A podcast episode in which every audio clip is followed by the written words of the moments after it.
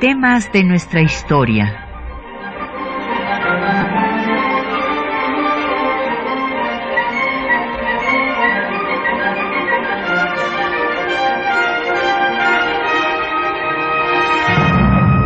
Un espacio que difunde el conocimiento del pasado para comprender nuestro presente. Programa a cargo de la maestra Patricia Galeana.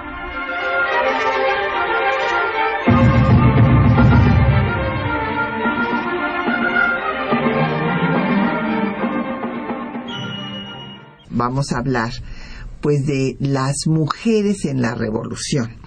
Hemos venido pues tratando el tema de la historia de las mujeres con la lucha por la ciudadanía, esta revolución pacífica y silenciosa tan difícil de lograr y después vimos eh, pues lo que costó también pasar del voto al ejercicio del poder y pues que sigue costando pero lo que no detallamos es eh, la participación tan importante que tuvieron las mujeres en el proceso de la Revolución Mexicana y eso es lo que vamos a hacer en este mes de noviembre con motivo de que se acerca un aniversario más del inicio de la revolución maderista. Y tenemos el gran gusto de que nos acompañe la doctora Ana Lau Jaiben, eh, que es pues una de las especialistas número uno de historia de las mujeres en México y que eh, siempre nos da gusto que venga aquí a Radio UNAM. Bienvenida. Muchas gracias. Ana, gracias por estar con nosotros. Gracias Patricia por invitarme y por tan bonita introducción. sí, bueno, tenemos también, como siempre, publicaciones para nuestros radioescuchas.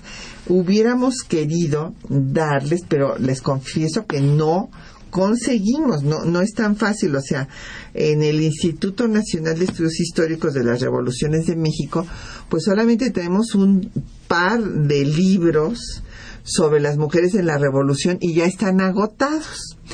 Claro que va, hay que poner este, esto, resolver esta situación y vamos a eh, reeditarlos, pero eh, pues no eh, tenemos ahora una publicación que les dé cuenta exactamente del tema que vamos a tratar. Sin embargo, hay una ah, obra eh, sobre Ricardo Flores Magón y el Partido Liberal Mexicano de Ethel Duffy Turner, que pues es un trabajo muy importante y sobre todo es importante porque hay que recordar que el programa del Partido Liberal Mexicano de 1906 acuñó eh, un bueno problema que no se ha resuelto hasta hoy y por eso me pareció importante traerlo a cuento que es el de las trabajadoras domésticas.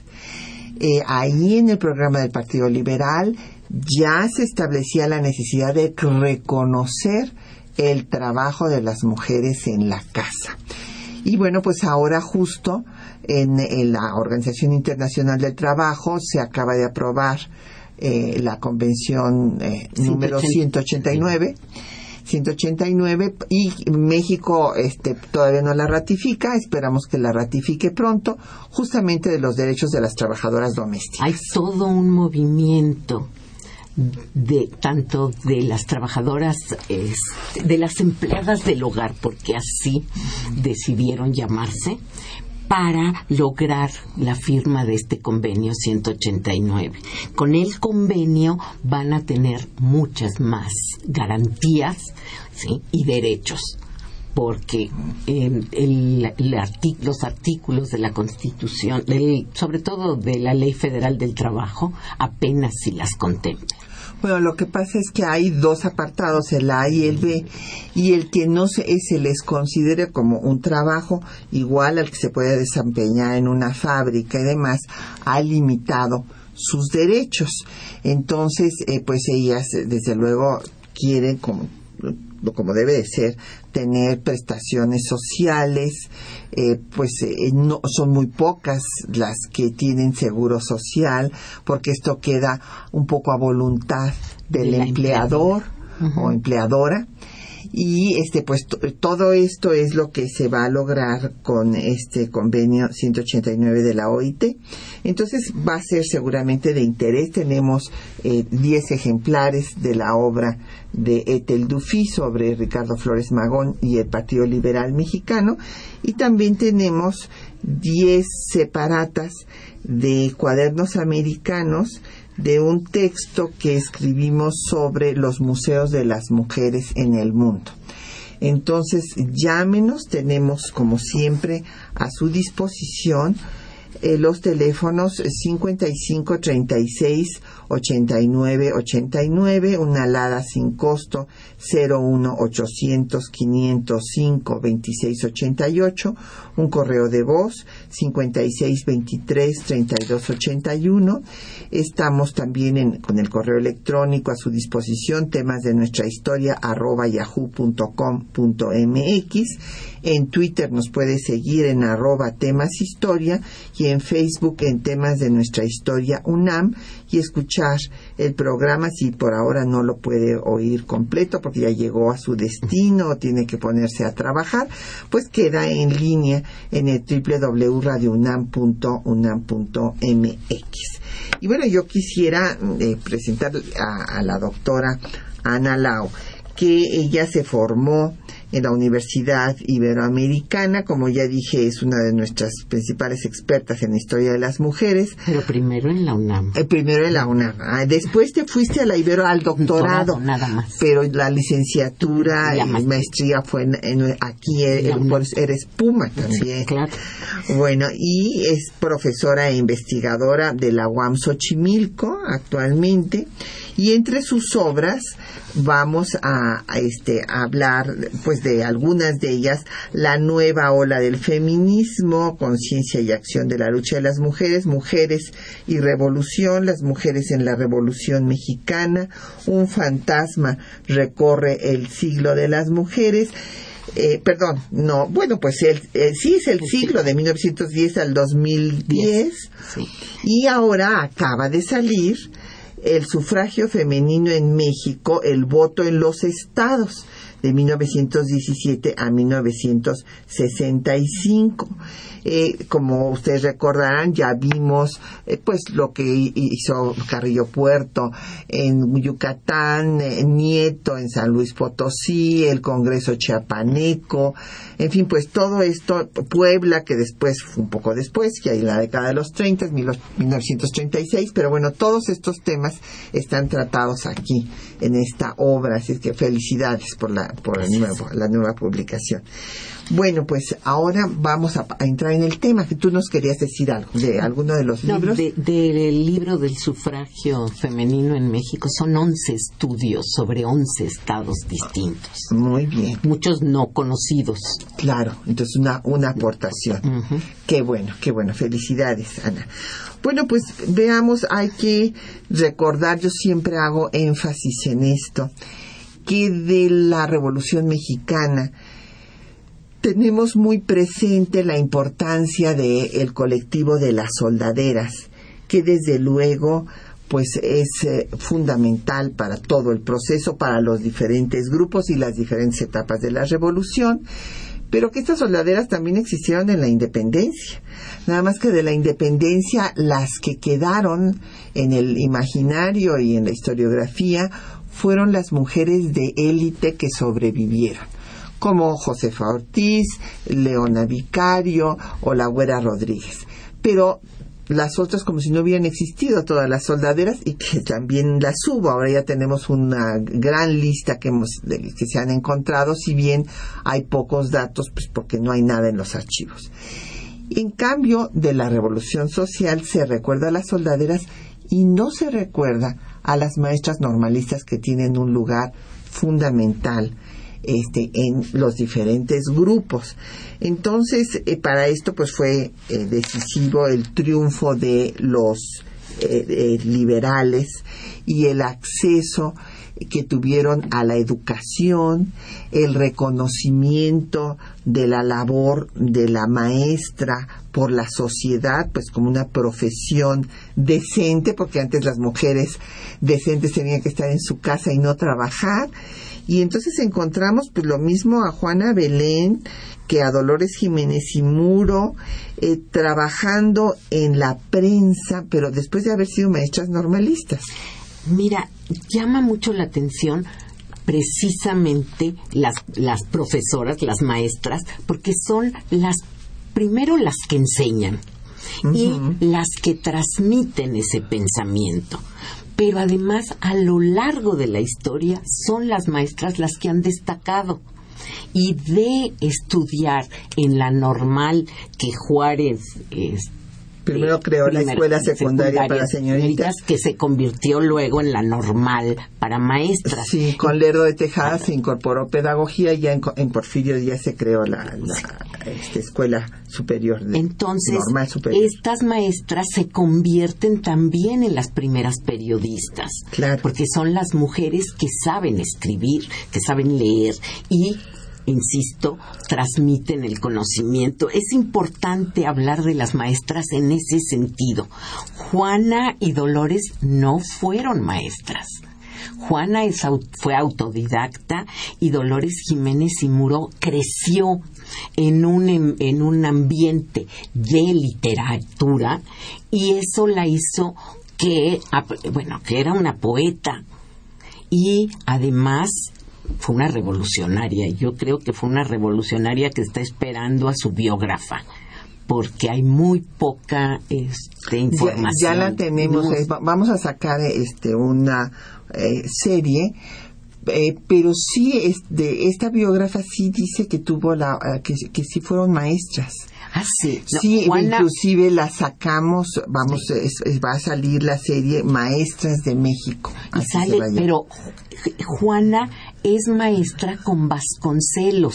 Sí. Ahí se convierte como es autodidacta. Por eso, pero finalmente pues son, maestras. Pero no es, no es maestra normalista de oficio, sino autodidacta y ya con todo el plan de Vasconcelos que estuvieron en la revolución, se integran al programa vasconcelista. Ajá. Entonces, en ese sentido, sí son, van a ser y van a eh, llevar. por eso entran dentro del, grupo, de, maestras de México. Sí.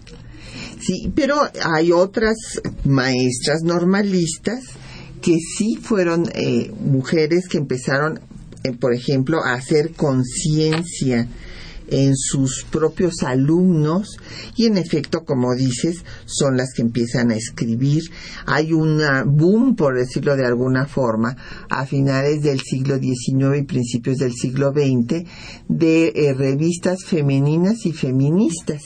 Y tenemos, por ejemplo, a Laureana Wright, que en sus Violetas de la Náhuac no solamente pues eh, escribe ella, invita a otras mujeres a escribir, sino que ese artículo magnífico sobre la emancipación de la mujer a través de la educación o, también eh, cómo eh, va dando cuenta de los avances que tienen las sufragistas en Estados Unidos, en Wyoming concretamente, bueno, pues van haciendo conciencia en otras mujeres de sus derechos y también de la necesidad de incorporarse a la lucha política. A la oposición primero y a la lucha política ya en 1910.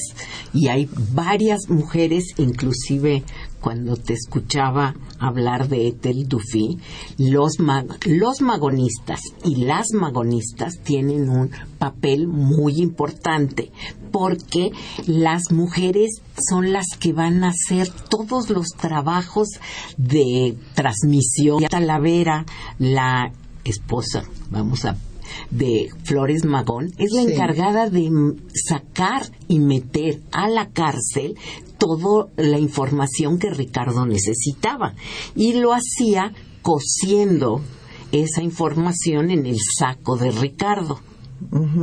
Y eso es la forma en que se podían comunicar.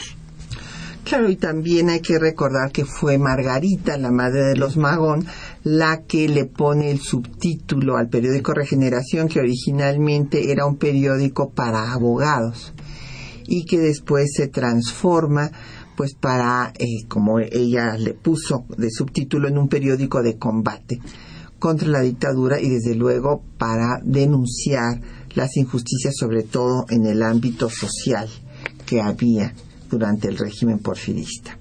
Vamos a hacer una pausa para escuchar pues corridos de la revolución desde luego. Vamos a escuchar en primer término La Rielera de Samuel Lozano del disco de La Milpa de México, El corrido de la Revolución Mexicana. Ya se llevaron a mi Juan esos pelones. No le aunque me cueste la vida, yo lo voy a encontrar. Nomás siguiendo los rieles lo he de hallar. Yo soy rielera y tengo a mi Juan.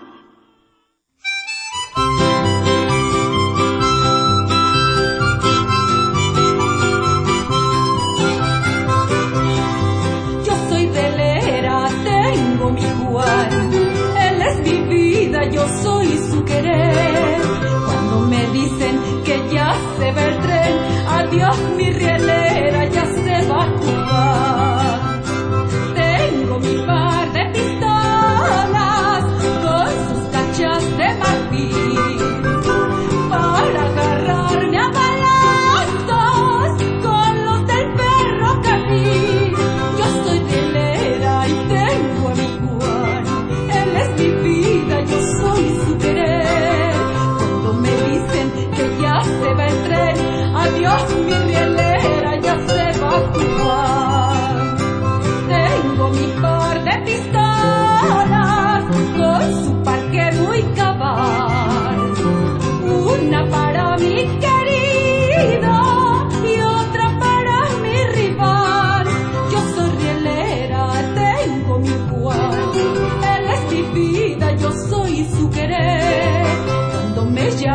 Que ya se va el tren, adiós mi rielera, ya se va tu Juan.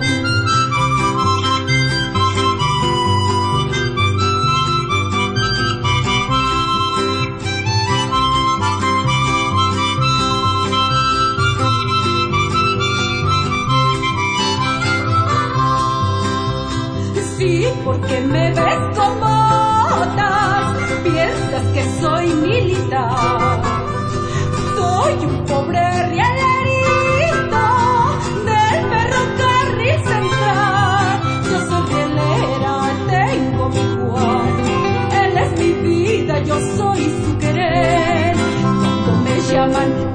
se va el tren, adiós mi rielera, ya se va.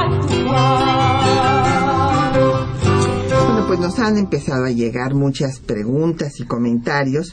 Don Enrique Ramírez nos pregunta por Dolores Jiménez y Muro, que si trabajó en la Sierra de Guerrero y fue coronela. Sí, sí llegó a ser coronela. Y bueno, es muy interesante su historia, don Enrique, porque ella nace en Aguascalientes. Eh, según bueno, la conferencia que nos dio Oreste incluso es que es sí fue maestra. Fue maestra y periodista y eh, dirigió una revista potosina, militó en el Partido Liberal Mexicano, escribió también en el Diario del Hogar y ella organizó el primer movimiento de protesta pública, manifestación en el eh, monumento a Cristóbal Colón en contra de Díaz por la reelección, por la última reelección, obviamente. Eh, sufrió varias cárceles, hizo también una huelga de hambre para que la dejaran en libertad, cosa que consiguió, y también eh, fundó un club de los tantos clubes políticos antireeleccionistas que se formaron para apoyar a Madero, el que ella fundó se llamó el Club Femenil Antireeleccionista Hijas de Cuauhtémoc y después redactó el plan de Tacubaya para que se le devolvieran las tierras a los campesinos. Eh, cuando, en fin, pues ella como Juana se desencantaron de el curso que tomó el gobierno de Madero, que sabemos que no lo pudo, no pudo consolidar al mismo y se fueron entonces al Zapato. Dolores escribió una parte del plan de Ayala. Así, tan, bueno, y también Juana Belén participó en la redacción, pero se le da más importancia, a la participación de Dolores. De Dolores. Y ella estuvo en la cárcel y hay un documento muy interesante que este, donde ella le escribe a Huerta y le reclama está eh, eh, es de veras es un, un, discurso, aunque sea una carta. Está en el volumen de Eva Rocha, de la antología de las mujeres, del álbum de la mujer, que a mí se me desapareció de mi biblioteca. Estoy muy preocupada al respecto, porque yo tenía, está inédita, o sea, ya no, ya no aparece. Voy a tener que mandar a fotocopiar, porque alguien este, se llevó de mi biblioteca el volumen de Barrocha. Exactamente. De, Eva, de Marta. Eh, sí, bueno, es, también Eva se llama, Marta. es Eva Marta. Marta Eva. Sí, sí, sí, bueno, yo eh, sí. la recuerdo como Eva Rocha. El hecho es que sí, en efecto, este, este documento es muy interesante y bueno, fue una mujer interesantísima. Ahora, era la, la más grande en, en edad de las que estuvieron en la revolución. Por eso ella muere muy temprano. Muere en 25, si no mal recuerdo. Entonces, no le dio tiempo de hacer todo lo que lo hubiera, que, lo que hubiera este, querido hacer. Claro. Pero sus escritos son muy interesantes y además Orestas ha, ha este, recabado poemas de ella. Uh -huh. Porque también, como era Aguascalientes, liberal y muy cercana a los poetas liberales, ella también escribió. Sí. Bueno, igual que Laureana Ray también hizo poesía. Sí. Y Manuel Pérez de la Miguel Hidalgo nos dice que el segundo apellido de Sara Pérez es Treviño. Sí, eh, parece sí. que sí, no tengo totalmente la certidumbre, don Manuel. Si no es así, le avisaremos telefónicamente. Pero eh, sí, este, aquí las dos coincidimos en que parece que sí es Treviño, que se le debe dar importancia. Sí fue una, una mujer muy interesante. Ella va a fundar la, una la Cruz Blanca por, eh, para la defensa de la pues de la humanidad. Es muy interesante su actitud siempre al lado de Madero en todas sus giras en la cárcel en fin después para eh, recuperar su cadáver, todo, todo esto en donde la ayudó Eulalia Guzmán, por cierto, y finalmente se asila en Cuba. Sí, por eso le decían el zarape de madera. Sí, eso es muy, muy, muy despectivo, muy porque feo, ¿no? Siempre estaba a su lado. Ahora, ella crea la, la Cruz Blanca Neutral junto con Elena Arismendi. Sí. Y es muy interesante porque, curiosamente, muchas fueron las mujeres enfermeras en la revolución. El grupo Ácrata, por ejemplo, de, de este del ¿cómo se llama? de ahorita les digo ah. pero aparte está este Leonor Villegas que crea la Cruz Blanca Nacional este y este este grupo de cómo se llaman los obreros de la del, del, proletariado no, de, que... de, los obreros del de la casa de, del, obrero mundial, la casa, la del, casa obrero del obrero mundial manda un grupo de enfermeros que forman los batallones rojos. rojos sí pero mandan un grupo de mujeres que es el grupo de mujeres ácrata así se llaman. Uh -huh. y son enfermeras. Y vamos a encontrar enfermeras a lo largo del país durante la revolución entonces encontramos a las maestras normalistas escribiendo en la prensa, dirigiendo periódicos, eh, escribiendo planes revolucionarios y las enfermeras que tienen otro papel fundamental. Además, claro, de las soldaderas, que hay muchos tipos. Están las Marías, que van con todos los hijos y las cazuelas para los frijoles y para hacer las tortillas, las Marietas, alegradoras, las soldadas. Las mujeres soldados, así les llama Marta Rocha, porque son las que van a ser reconocidas por este, la, la, Secretaría de la Defensa como veteranas. Y gracias a eso sabemos que hubo muchas mujeres eh, peleando sí, a lo largo del país. Nosotros les decimos soldadas porque ya inclusive en el ejército y en la marina, en el ejército ya se les está dando, hablando de generalas. En la Marina todavía no. Todavía estuvimos ayer justamente presentando un libro de la capitán, todavía le dicen la capitán eh, Gabrieles y eh, ahí hablamos, yo le dije capitana porque bueno, pues cada quien le dice como considera que le debe decir. Feminizando los títulos. Pues sí. Y quería yo nada más decir que gracias a los avances técnicos las mujeres pudieron participar, ya que las armas eran más ligeras, más fáciles de cargar y entonces sí encontramos mujeres disparando. Muchas de estas soldaderas que siguen a su Juan, cuando lo matan, ellas toman el, fusil y este, disparan y luchan. Sí, algunas se cortan las trenzas, se quitan las faldas y se ponen pantalones. Para cuidar, para cuidarse. Claro. También. Claro, de las violaciones de la tropa. Exacto. Sí, evidentemente. Bueno, aquí hay que recordar que en efecto Dolores Jiménez y Muro llegó también a tener pues un grado dentro del zapatismo, igual que Juana Belén, que ella fue coronela y este manejó el regimiento Victoria. Victoria, una vez que Santiago Orozco había fallecido, que era su yerno, este, ella se queda a cargo del regimiento de Santiago Orozco. Y luego va a tratar de hacer una colonia agrícola en Morelos con el nombre de Santiago Orozco. Y bueno, don Efren Martínez de la Gustavo Madero nos pregunta sobre este convenio que mencionamos.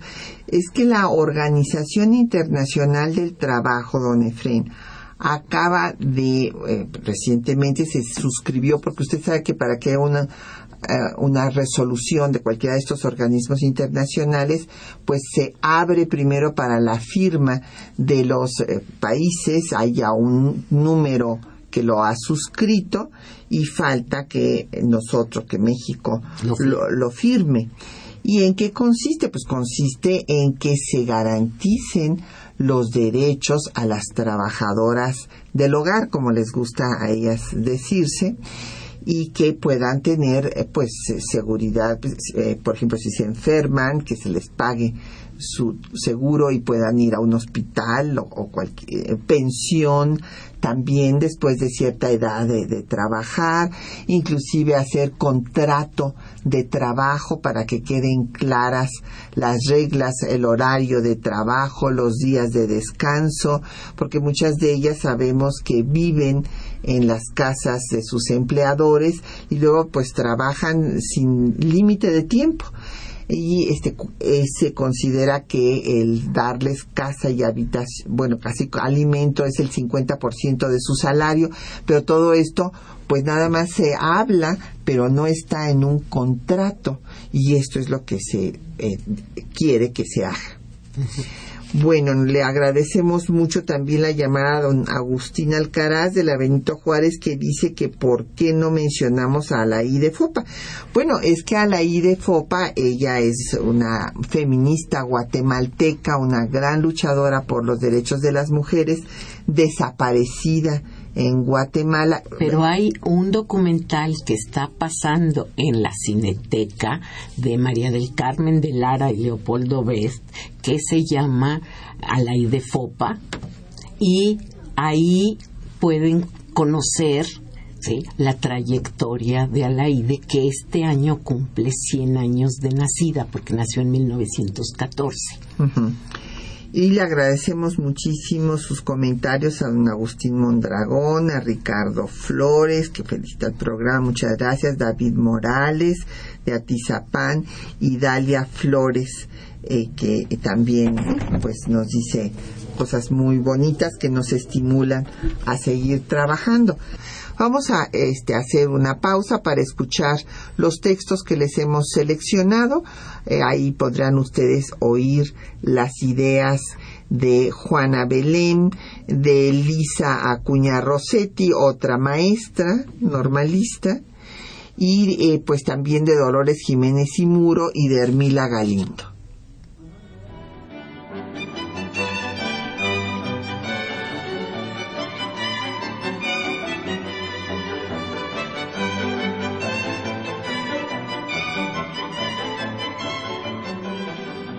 A finales del siglo XIX y principios del XX, las mujeres habían empezado a organizar clubes políticos contra la dictadura porfirista. La participación de las maestras normalistas fue fundamental. Ellas hicieron conciencia de las injusticias, organizaron clubes antireeleccionistas y participaron en todo el proceso revolucionario, en todos los grupos, Colaboraron en la redacción de planes y difundieron sus ideas a través de publicaciones periódicas. También tomaron las armas, mandaron tropa y algunas recibieron el grado de coronelas. Las soldaderas acompañaron a todos los ejércitos revolucionarios, alimentándolos, curándolos, sirviendo como espías, correos y como soldadas. En 1903 Juana Belén Gutiérrez, junto con Elisa Acuña y Rossetti, ambas maestras normalistas, escribieron para el diario Vesper el siguiente exhorto a los ciudadanos mexicanos. Al general Díaz le hemos preguntado ya qué ha hecho de sus deberes como gobernante. A los mexicanos vamos a preguntarles hoy qué han hecho de sus deberes como ciudadanos.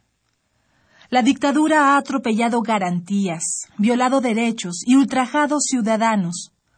Con ensañamiento salvaje ha despedazado la prensa independiente, única manifestación que quedaba de libertad. Ha llenado las Bartolinas de ciudadanos honrados, ha arrancado talleres, ha entrado a saco en la propiedad y no ha respetado ni lo inviolable del hogar.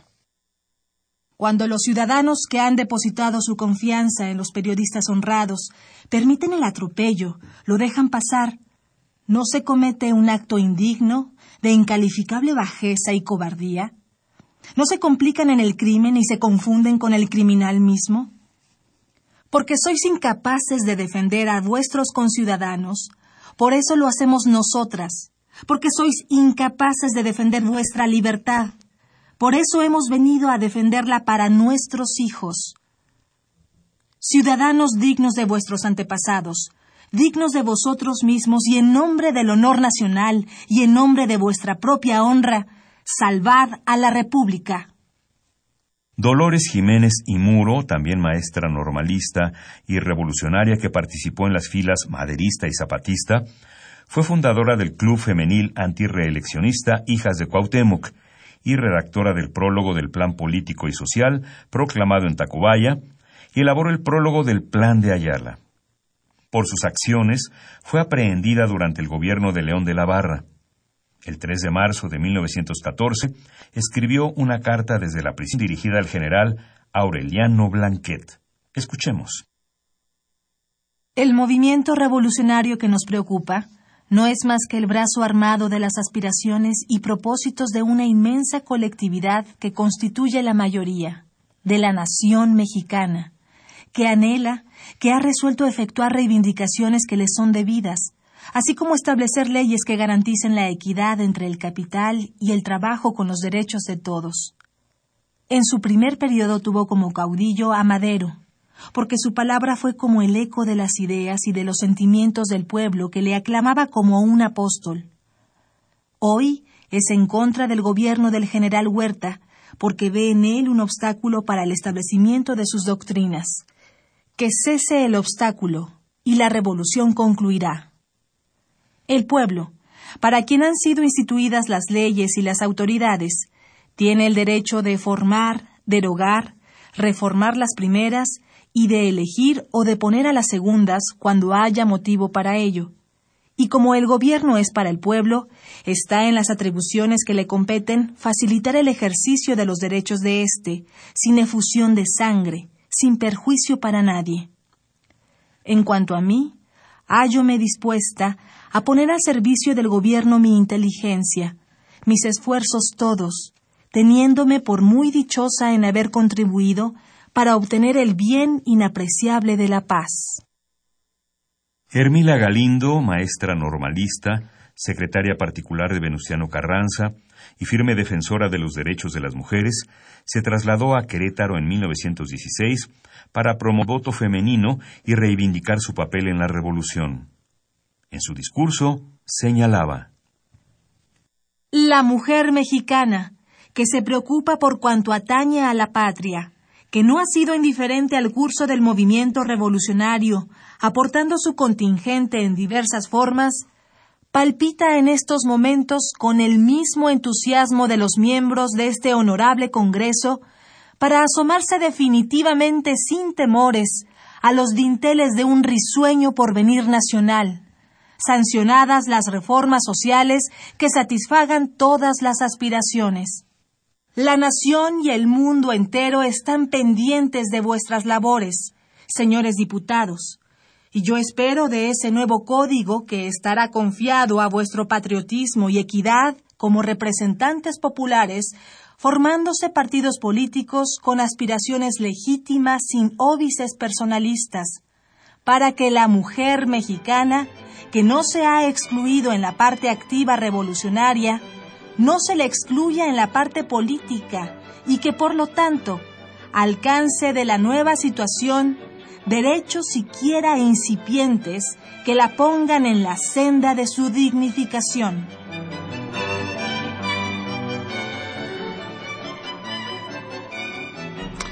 Bueno, pues ahí escucharon ustedes los eh, textos, las ideas de estas mujeres revolucionarias, que hay que recordar que hubo mujeres destacadas en el magonismo, bueno, ahí eh, no solamente la madre, la esposa, sino otras mujeres que van a, unirse ya sobre todo la, la etapa anarcosindicalista en, lo, en la revolución maderista, ya dijimos, y en la constitucionalista.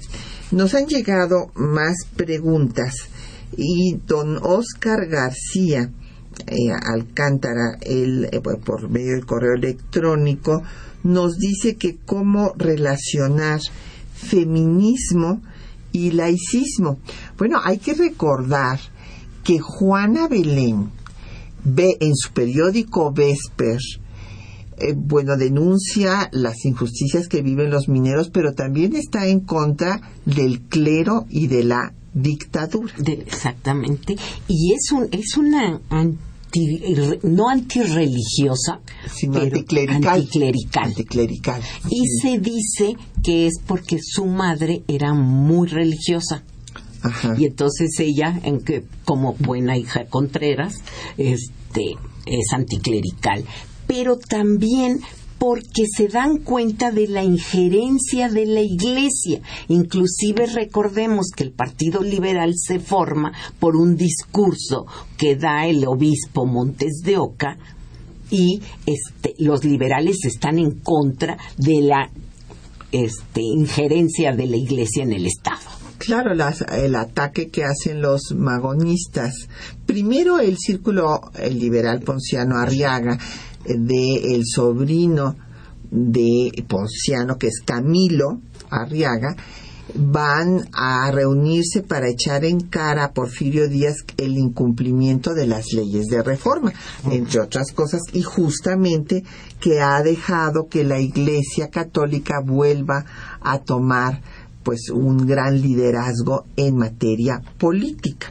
Y bueno, evidentemente ya sabemos que en ese sentido sí las eh, diferentes la cultura religiosa bueno pues ha eh, relegado a la mujer a un segundo término bueno desde la sentencia terrible de la Biblia de que parirás con dolor por toda la eternidad y serás gobernada por el hombre. Entonces bueno ya desde ahí. Entonces pues sí hay este este vínculo don Oscar. Y además hay otra cosa pueden, eh, las, las feministas pueden ser religiosas dentro del hogar, pero fuera siguen estando en contra de esa contubernio entre el Estado y la Iglesia. Claro. Y este aquí don José Antonio Salas de la Cuauhtémoc que nos pregunta que qué pensamos del feminismo ultra extremo.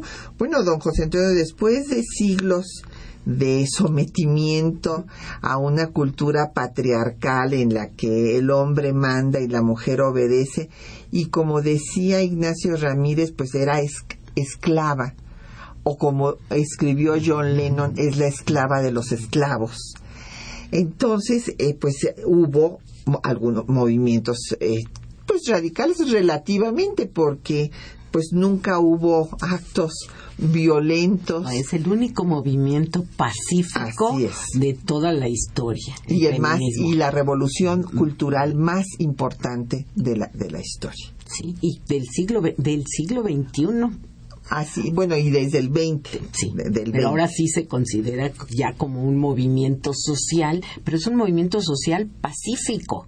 Claro. Ahora, las feministas no odiamos a los hombres. Lo que estamos es en contra del patriarcado que somete y subordina a hombres y a mujeres.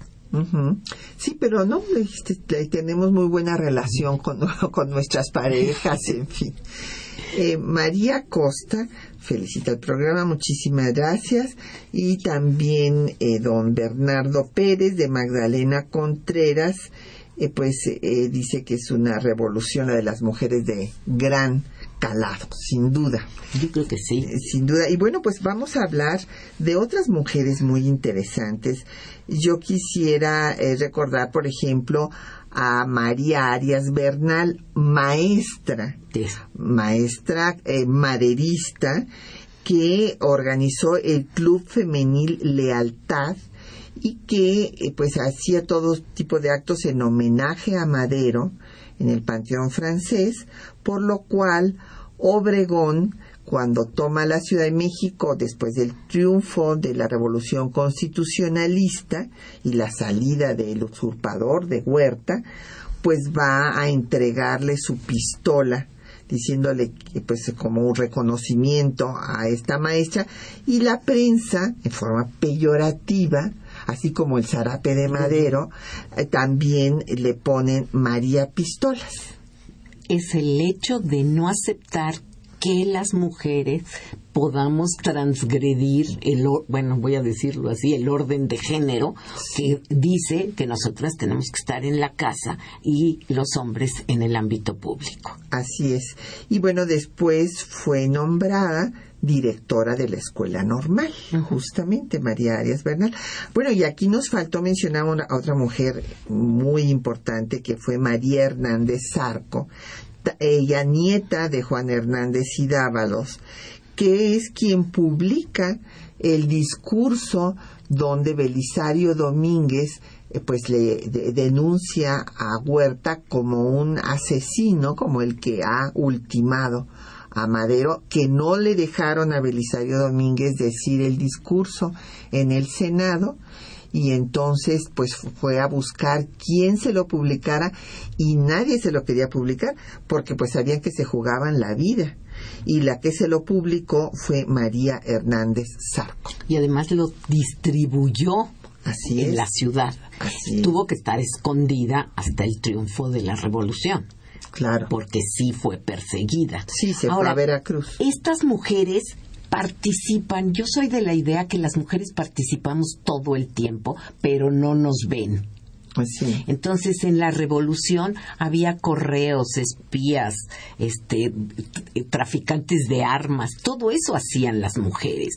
Podían traer en los vestidos esos anchos, se metían las armas para pasárselas a sus compañeros, este, pasaban, no, me, no me acuerdo exactamente, pero en la muñeca de una de las mujeres pasó uno de los planes, el plan, el plan de San Luis no me acuerdo cómo se llama la, eh, mujer, pero eso hacían. Entonces las vemos todo el tiempo haciendo muchas cosas y no las vemos. Sí, es la invisibilidad de, las, mujeres y por eso la importancia de la historia de género para hacerlas visibles y que siga, pues, quien deje de ser una historia ignorada y que sea reconocida su aportación a la construcción de México. Vamos a escuchar otro corrido. Ahora vamos a escuchar el de Caritina de Víctor Cordero con Amparo Ochoa del disco Corridos y Canciones de la Revolución Mexicana, en donde ustedes van a ver cómo eh, pues lo que se cuenta de Caritina es lo que le pasó a las mujeres que lucharon en la revolución que inclusive llegaron a tener hasta el grado de coronelas, pero que claro, después no se les reconoce nada y acaban muriendo de hambre porque no tienen de, qué vivir.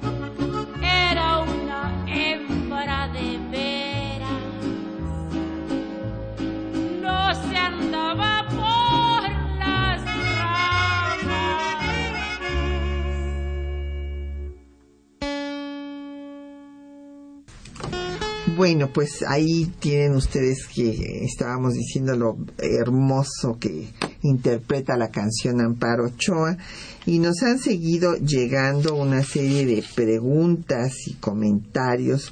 Muchísimas gracias.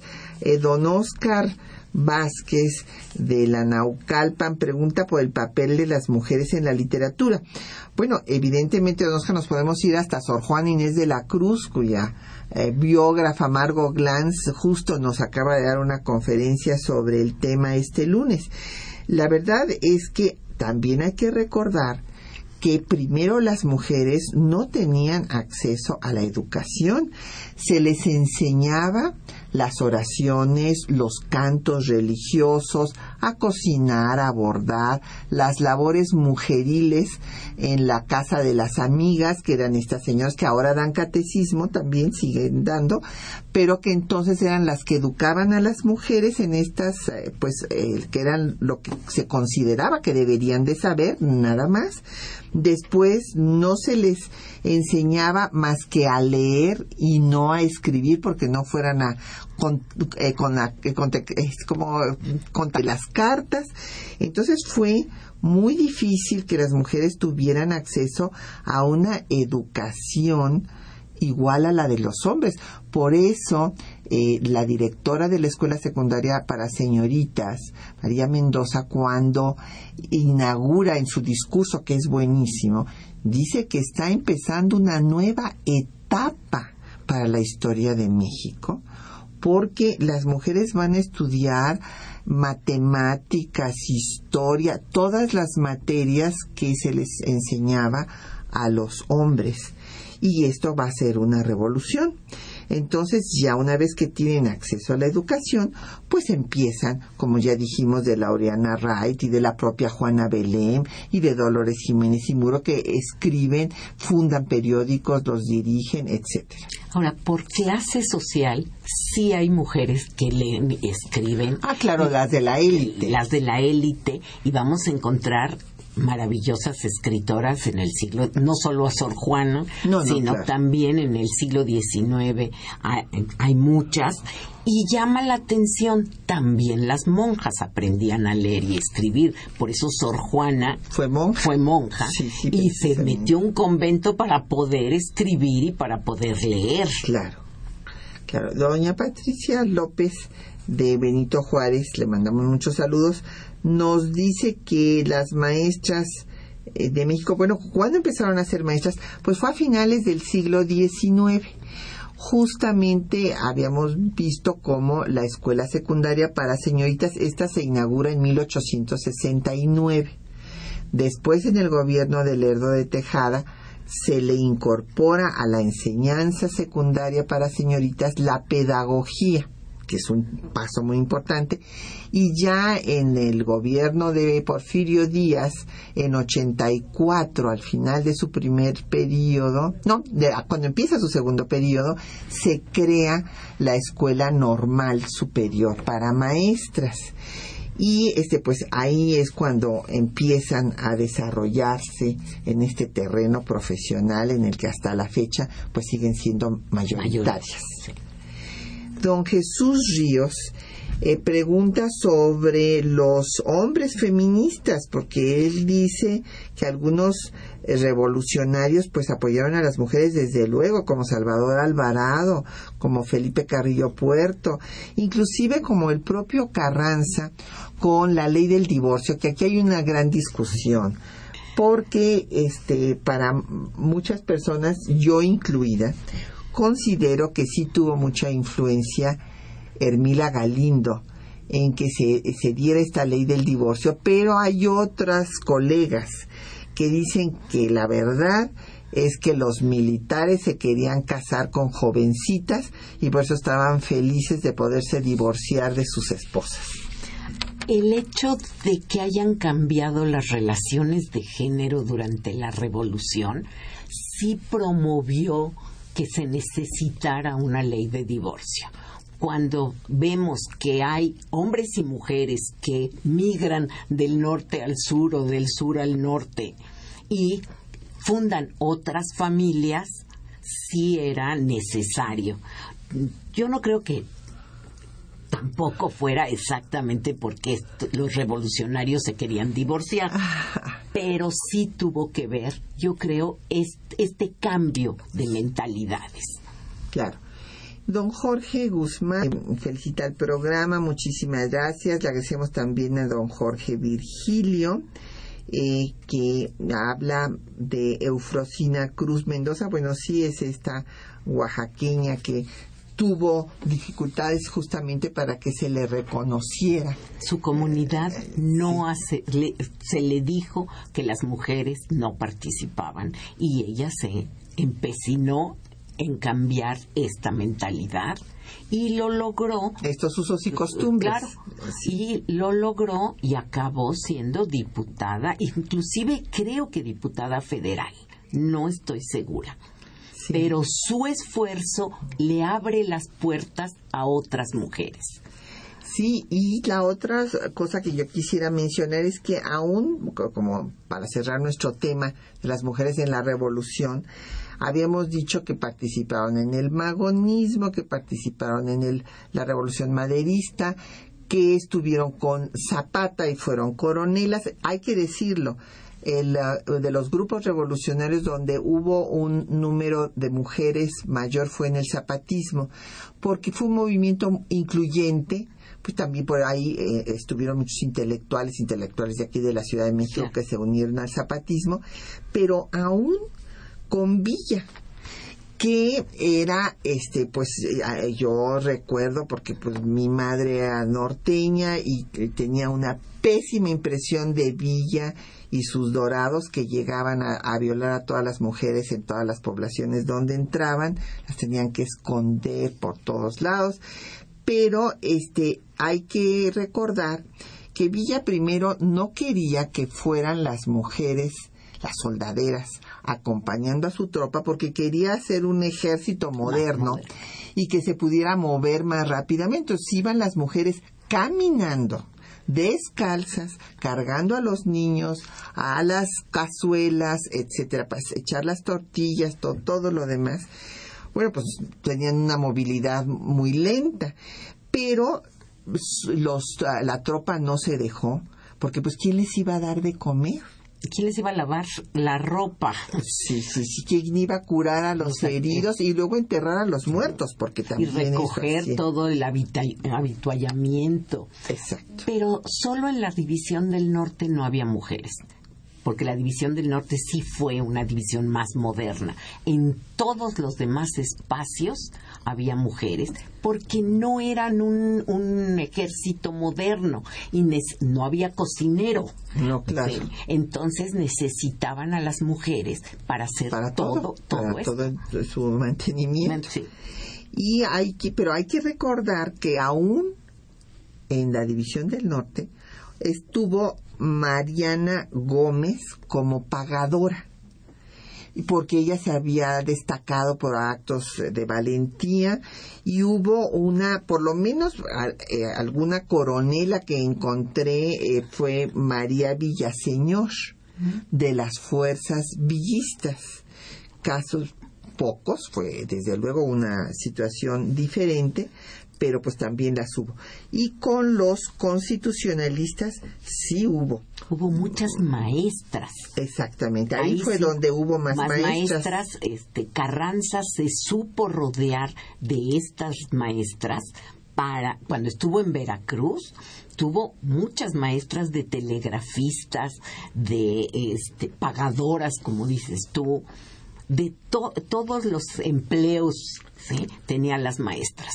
Y yo quiero nada más dejar claro que lo que conocemos es lo que hemos podido rastrear en los archivos y muchas de estas maestras no las conocemos porque no pidieron su entrada a la, en la Secretaría de la Defensa para su veteranía. Y entonces, gracias a que pidieron la entrada, tenemos en los archivos desde dónde este, trabajaron, con quién estuvieron, etcétera. Y muchas otras quedan en el olvido. Claro, y no se puede encontrar nada. A mí me ha tocado que algunos alumnos han querido hacer la tesis de algo, van inclusive a su población, al archivo municipal, nada, Nada. Ni, ningún rastro. Bueno, de Eufrosina Cruz, ya nuestra productora Quetzalín Becerril nos consiguió los datos precisos que nos preguntaban. Ella fue presidenta municipal eh, de Santa María Quielogani. Quielogani en 2007.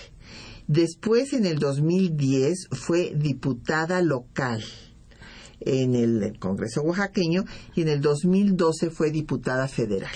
Así es sí fue diputada. Pues ya se nos acabó el tiempo. Ha sido un gusto tener a Ana Lau Jaiben aquí con nosotros. Gracias, no, Ana. Gracias Te vamos a traer más, más seguido.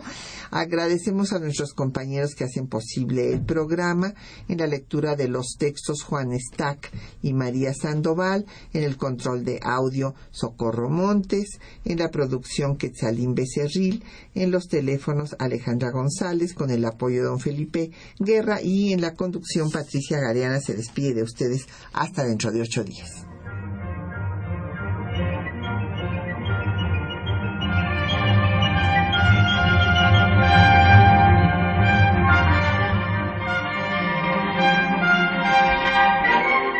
Temas de nuestra historia.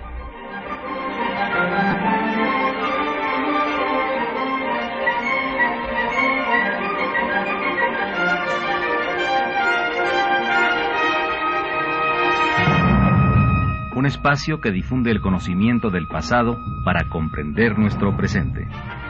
Programa a cargo de la maestra Patricia Galeana.